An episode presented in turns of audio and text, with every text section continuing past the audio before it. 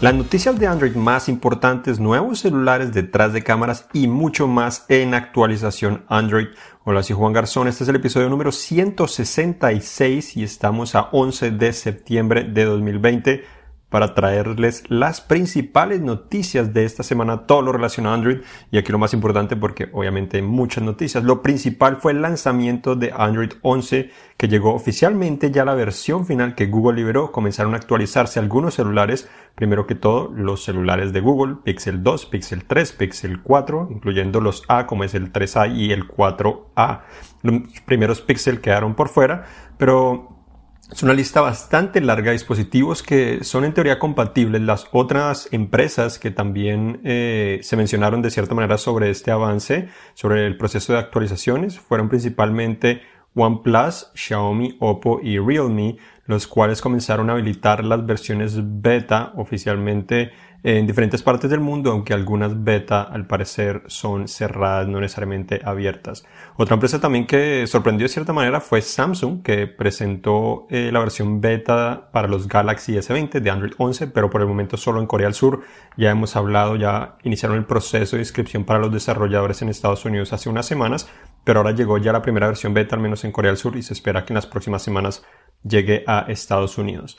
Otros celulares que esperamos que se actualicen, eh, pues de los, además de los S20, digamos en Samsung tenemos los Note 20, incluyendo el Ultra, tenemos también los S10, ya había mencionado Samsung que se incrementó el soporte de actualizaciones a tres generaciones, desde los S10 en adelante, entonces tenemos también los Fold, el Fold 2, el, el, Fold primero, los Flip, incluyendo el 5G, tenemos los Note 10, tenemos A71, A51, tabletas como la S7, S7 Plus, la S6 y la S6 Lite. Em, otras empresas se espera que Huawei eh, actualice, a el, eh, actualice el P40, P40 Pro, P40 Plus, eh, incluyendo los Mate 30 también y los P30 aunque no necesariamente lo que se llama EMUI 11. EMUI 11 en realidad se liberó esta semana. Lo interesante es que al parecer Huawei está intentando confundirnos a todos más de la cuenta o al menos engañarnos, no, no es totalmente claro. Porque anunciaron EMUI 11 exactamente eh, después de que Google liberó la versión de Android 11, le pusieron la más numeración, se esperaba que EMUI 11 iba a ser Android 11 y en realidad resultó que EMUI 11 está basado en Android 10. Entonces, eh, esto es un poco engañoso, me parece, de parte de ellos y sobre todo que prometieron que las actualizaciones iban a seguir con normalidad y que todo iba a seguir funcionando de la manera tradicional a pesar de los problemas que han tenido con Estados Unidos, pero hacen estas cosas y demuestran como que ¿será que se va a seguir con normalidad o no? Obviamente es muy difícil seguir con normalidad, pero prometen maravillas y no es el caso. Entonces muchos usuarios pueden pensar que MUI 11 es en realidad Android 11 y no es el caso.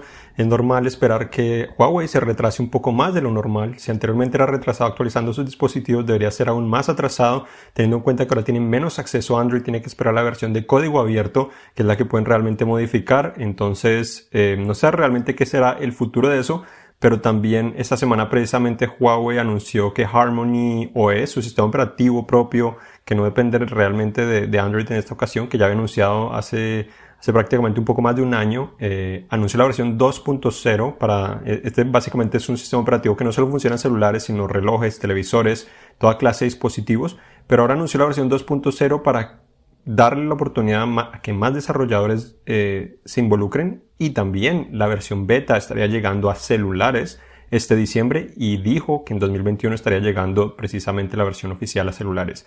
Además de eso también reveló que los celulares que son compatibles con EMUI 11 serían compatibles con Harmony OS. Entonces de esa manera sería posible que eh, a lo mejor Huawei decide abandonar Android de cierta manera con esos dispositivos, por eso no le puso Android 11, no sabemos si le llegará Android 11 en realidad, pero pues obviamente como mencionaba P40, P30, Mate 30 son eh, las grandes probabilidades, pero no han confirmado realmente que se van a actualizar a Android 11 en este momento.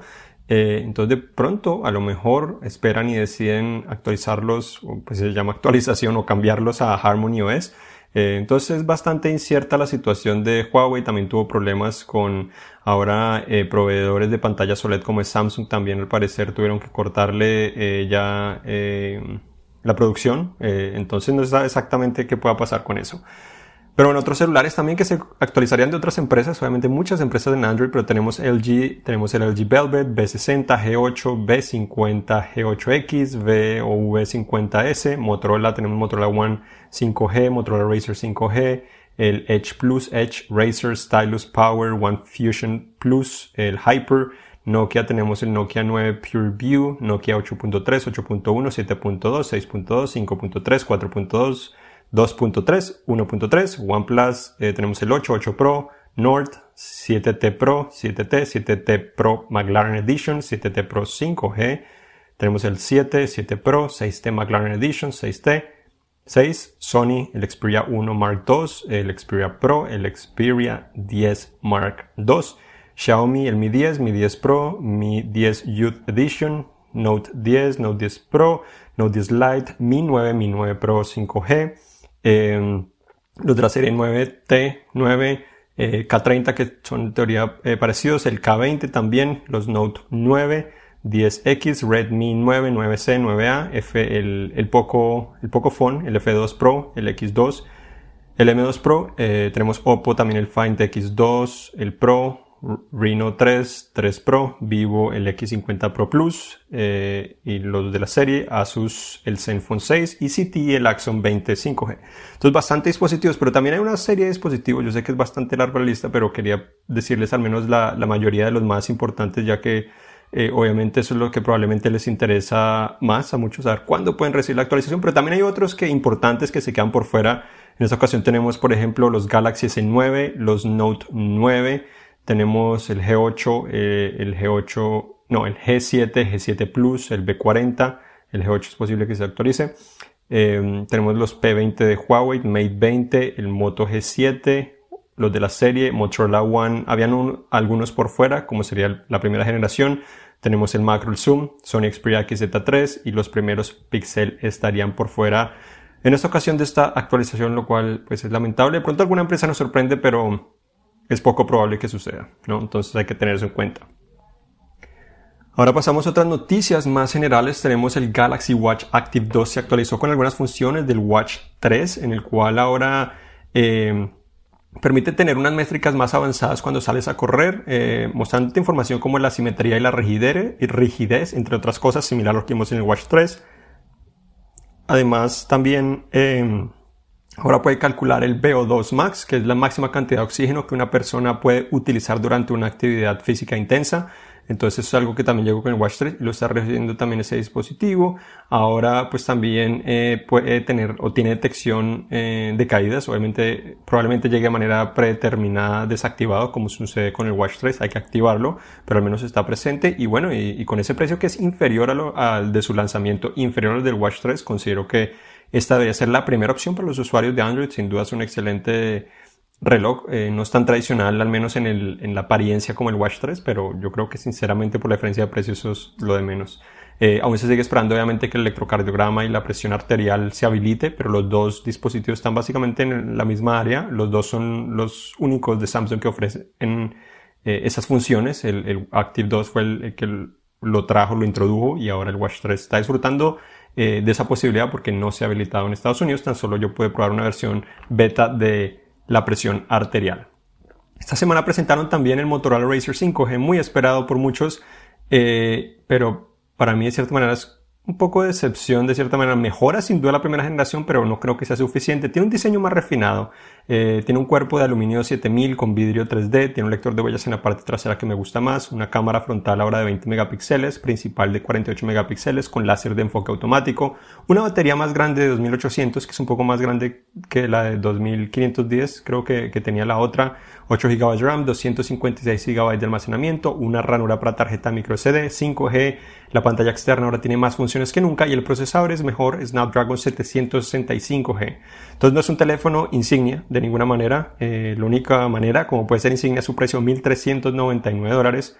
Eh, obviamente es un teléfono plegable, pero lo hace difícil de, de cierta manera de de recomendar de cierta manera en vez del Galaxy Z Flip 5G porque el Galaxy Z Flip 5G cuesta tan solo 50 dólares más, se puede cargar inalámbricamente, tiene también eh, pues una pantalla que integra una capa de vidrio que lo hace ser más resistente y más sólido, además tiene un procesador mucho más potente, tiene más funciones también en, general, obviamente la pantalla externa es más pequeña, pero eh, obviamente es mucho más potente y eficiente y consideraría que por todas esas razones, sin duda que el Galaxy Z Flip 5G eh, debería ser la principal opción, sobre todo el teléfono plegable. Considero que ese, pues ese fue el mejor. Eh, sigo probando el Galaxy Z Fold 2. Es un teléfono diferente, obviamente es mucho más costoso, eh, ofrece más cosas sin duda, pero es más costoso y yo creo que es otra categoría un poco diferente. Entonces después les dejaré mi análisis completo sobre eso.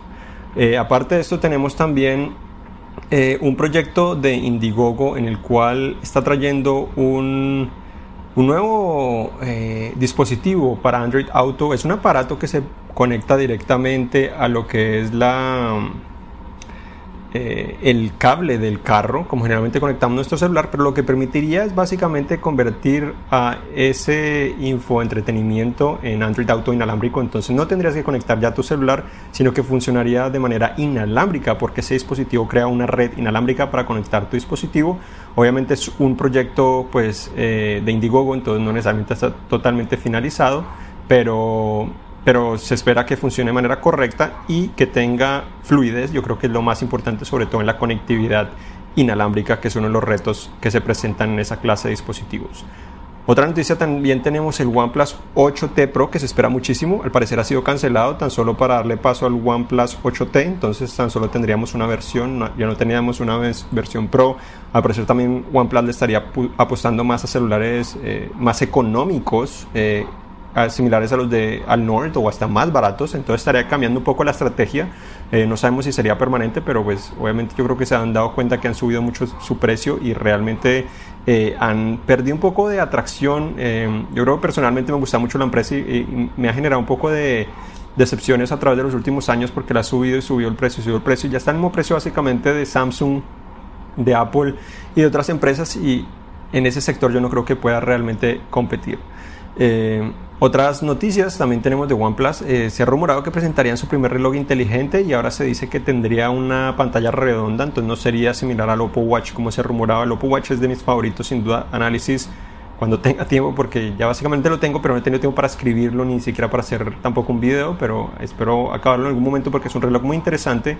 Entonces lo que se dice es que precisamente ese reloj sería muy parecido al Vivo Watch que se presentaría el 22 de septiembre en China noticia tenemos también el, el Moto G9 Plus eh, se presentó con una pantalla 6.8 pulgadas, 128 GB de almacenamiento, 4 GB de RAM, cámaras, 4 cámaras traseras, una principal de 64 megapíxeles, una gran batería de 5000 mAh con una carga rápida de 30 vatios superior a lo que ofrecen los Note 20. Los Note 20 ofrecen hasta 25 vatios es un teléfono económico con semejante carga rápida, obviamente es un poco mejor, pero igual para tener en cuenta. Procesador Snapdragon 730 que es de gama media y costaría eh, cerca de 470 dólares. Por el momento se encuentra principalmente disponible, fue anunciado en Brasil, pero se espera que llegue a otros mercados en un futuro. Otra noticia, el Pixel 5S se filtró en unas imágenes en el cual muestra un dispositivo con doble cámara trasera eh, se dice que este dispositivo, el Pixel 5S, en realidad sería el mismo 5. La diferencia del S es que este sería una versión dedicada para millimeter wave. Eh, millimeter wave prácticamente es la conectividad que le puede sacar provecho a 5G en Verizon. Entonces sería la única diferencia. Mientras que el otro sería Sub 6, que es la más utilizada eh, en diferentes operadores en Estados Unidos y en el mundo. Entonces por eso habrían dos versiones de ese dispositivo. Cuanto a otras noticias, el Surface Duo, eh, parecer ya, ya está disponible, no, no hicimos nuestro análisis, eh, no pudimos obtener una unidad por parte de Microsoft, pero bueno, en general no creo que, que pasó nada, la mayoría de, de, comentarios que he visto son malos, que el hardware en general muy bien, pero el software tiene muchos problemas, entonces no he visto a alguien que lo recomiende, entonces no creo que ya valga mucho la pena insistir a Microsoft, pero voy a intentar igual obtenerlo en algún momento, a ver si de pronto lo puedo probar un rato pero al parecer que es una decepción y eh, eso al parecer sucedió porque los rumores indican que lo que, iba a pasar es que Microsoft le, lo que quería era que Windows pudiera ejecutar aplicaciones de Android mm, de manera tradicional, eh, instalarlas, eh, etcétera, pero Google no quiso precisamente que eso sucediera porque pues le quitaba obviamente interés a lo que es Android y por eso fue que los dos trabajaron al menos para intentar eh, colocar en este dispositivo Android que funciona de cierta manera, pero parece que el software tiene muchos, muchos problemas. Otra noticia muy importante, los que están esperando en comprar un Note 20 puede ser el momento indicado en Amazon. Acá en Estados Unidos tienen dos, 250 dólares de descuento, entonces el mejor descuento que hemos visto hasta el momento, una excelente opción. Sabemos que el Note Ultra es el mejor teléfono de Samsung sin duda. Es muy costoso, pero por 250 dólares de descuento yo creo que valdría la pena. El Note 20 tradicional sí no estoy seguro. Eh, yo creo que los S20 son una mejor opción en la mayoría de casos. Es cierto, tiene un mejor procesador, pero todo lo demás es un poco inferior, a menos de que necesites ese lápiz óptico. Eh, pero igual deberías mirar los Note 10 en ese caso, a ver cuál es la diferencia de precio. Los Pixel 3 a parecer están teniendo algunos problemas en algunas partes en el cual la batería se está eh, hinchando, se está inflando de cierta manera y generando pues cierta preocupación para los usuarios. Se filtraron los Xiaomi Mi 10T y Mi 10T Pro, que podrían ser los próximos teléfonos insignia eh, de Xiaomi con un diseño muy similar a lo que ya hemos visto de la empresa, pero ahora con un aspecto más al teléfono que vimos de vivo, entonces una cámara con mejor estabilización, mucho más grande, tendría al parecer eh, hasta 5 cámaras en, muchas ocasiones, el precio podría ser inferior a los 650 dólares o similar. Eh, en el caso del, del T del 10T y el, y el Pro costaría 750 dólares o menos. Entonces sería muy interesante conectividad 5G, tendrían 8 GB de RAM, 128 o 256 GB de almacenamiento y el procesador Snapdragon 865 Plus con una batería, eh, la más grande sería de 5000 mAh, que al parecer se ha vuelto el estándar de baterías bastante grandes, aunque Samsung presentó en un celular de la serie M, uno con 7000, que por el momento es el, que he escuchado con mayor capacidad hasta el momento, pero pues eh, ese dispositivo no llega a Estados Unidos y no sabemos si va a llegar en algún momento. Eh, otras noticias eh, también que tenemos es que pues Google está trabajando en una nueva aplicación de peer-to-peer, básicamente compartir archivos a través de, Google Play no sabemos exactamente cómo funcionaría, cuál sería el propósito, si sería muy diferente a Nearby Share, pero es, es algo que la empresa al parecer está probando. Eh, me gustaría que de pronto lo integraran sin duda a Nearby Share, así mejorarían eh, pues, eh, la experiencia, incrementarían eso. Me gustaría que llevaran Nearby Share también a otros dispositivos, no solo, no solo celulares y tabletas, sino también computadoras para poder compartir de manera más eficiente los archivos. No necesariamente siempre los compartimos entre celulares, sino también los queremos compartir, eh, pues obviamente con, con computadoras, eh, sobre todo pues en diferentes, en diferentes trabajos. Eso es lo que hacemos sin duda muchísimas veces.